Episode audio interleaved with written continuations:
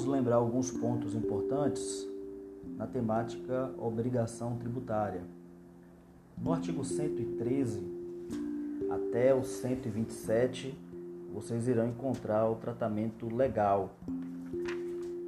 O próprio artigo 113 ele já começa com a definição do que vem a ser a obrigação tributária principal e a obrigação tributária acessória. O artigo 113, parágrafo 1, trata da obrigação tributária principal, que consiste no pagamento de algo, no pagamento de tributo ou pagamento da penalidade pecuniária. Portanto, você percebe que a obrigação tributária principal consiste numa obrigação de pagar, é uma obrigação pecuniária, de pagar tributo ou penalidade. É a típica obrigação tributária parágrafo 2, por sua vez, trata da obrigação tributária acessória. Perceba que o próprio parágrafo 2 faz menção a obrigações positivas ou negativas, que consistem em obrigações de fazer ou não fazer. Em outras palavras, são meros deveres administrativos. É, poderíamos citar aqui como exemplos a obrigação de declarar o imposto de renda, a obrigação de emitir uma nota fiscal, a obrigação de prestar informações à autoridade administrativa e assim por diante. São obrigações que não têm cunho pecuniário, são obrigações de fazer ou não fazer. Na linguagem do parágrafo 2, são obrigações positivas ou negativas. O parágrafo 3 faz menção à situação de inobservância de uma obrigação acessória se o contribuinte não cumprir, se o contribuinte não observar a obrigação acessória, essa obrigação que até então não tinha caráter pecuniário, ela será convertida numa obrigação tributária principal na modalidade multa, na modalidade penalidade pecuniária. Parágrafo 3 Outros pontos importantes que podemos encontrar aqui é justamente a definição de sujeito passivo, lá no artigo 121. O artigo 121 ele diz que o sujeito passivo ele é tanto o contribuinte como o responsável tributário. O artigo 121, parágrafo único, inciso 1, define o que é contribuinte, que é aquele que tem uma relação jurídica direta e pessoal com o fato gerador. Ter uma relação jurídica direta e pessoal com o fato gerador significa tão somente que esse indivíduo ele praticou o fato gerador. Lembre que na ação de restituição de indébito, quem tem direito a entrar com ação é o sujeito passivo. Isso você encontra no artigo 165. Sujeito passivo, que vem a ser aquele que pratica o fato gerador.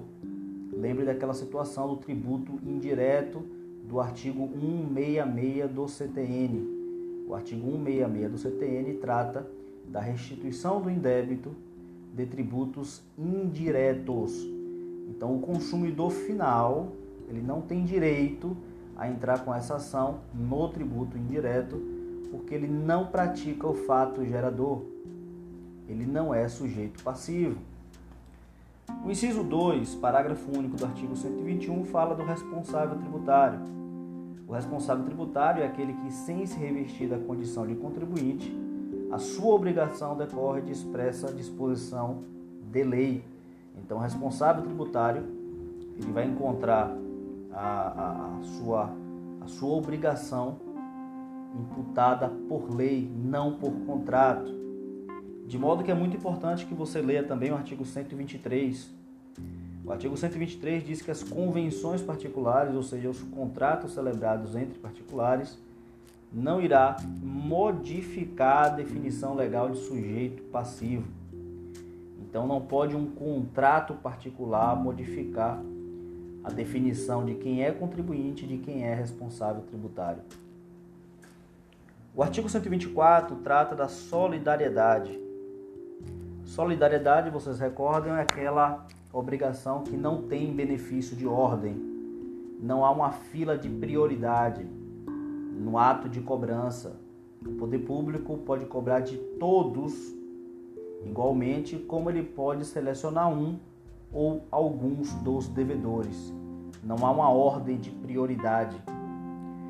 Então, se há coproprietários de um imóvel urbano, o poder público pode entrar com ação de execução fiscal contra os dois ou contra apenas um deles, ao seu critério, pois todos os coproprietários são devedores da totalidade deste débito. Não há uma divisibilidade. Uh, os efeitos da solidariedade é um ponto importante que você vai encontrar no artigo 125. Primeiro efeito é que o pagamento efetuado por um dos obrigados aproveita os demais. A isenção ou remissão do crédito exonera todos os obrigados, salvo otorgada pessoalmente a um deles, seria aquela situação em que ah, há uma isenção em caráter geral. Então, se foi concedida uma isenção em caráter geral, alcança todos os coproprietários. Mas, se a isenção ela foi otorgada em caráter pessoal, por exemplo, é uma isenção do município de Salvador concedida a professores, proprietários de imóveis.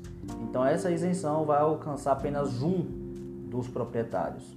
Os outros continuam devedores do restante é, do valor referente ao IPTU. Então tenham muita atenção em relação ao artigo 125, inciso 2. Observe se a isenção ou remissão ela foi concedida em caráter geral ou outorgada pessoalmente. O inciso 3 fala da interrupção da prescrição em favor ou contra um dos obrigados, irá favorecer ou prejudicar os demais. Pois bem, o artigo 126 ele fala da capacidade tributária passiva. Quem pode ser sujeito passivo numa relação jurídico-tributária? Nós temos três incisos. O inciso 1 fala da capacidade civil das pessoas naturais. Então, a capacidade tributária independe da capacidade civil. Se cair na sua prova que um menor de idade, um rapaz de 15, 16 anos, ele está sendo cobrado pela autoridade administrativa, ele está sofrendo uma execução fiscal. Isso é permitido pelo Código Tributário, artigo 126, inciso 1.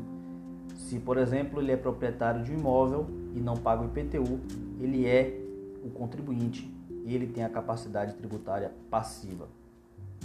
O inciso 2 também trata da pessoa natural. Ele fala ah, que independe a capacidade tributária passiva de achar-se essa pessoa natural sujeita a medidas que importem privação ou limitação do exercício de suas atividades civis, comerciais ou profissionais ou da administração direta de seus bens ou negócios. Então imagine aquele indivíduo que ele não poderia estar exercendo a advocacia porque sofre aí alguma privação, alguma limitação, mas ainda assim ele está exercendo de modo ilegal a advocacia e auferindo renda. Se cair uma questão dessa no seu exame, você já sabe que esse indivíduo, independente dele ter essa limitação, essa privação de exercer a advocacia, se ele exerceu e auferiu renda, se ele teve acréscimo patrimonial, ele vai pagar o imposto de renda independente dessa circunstância.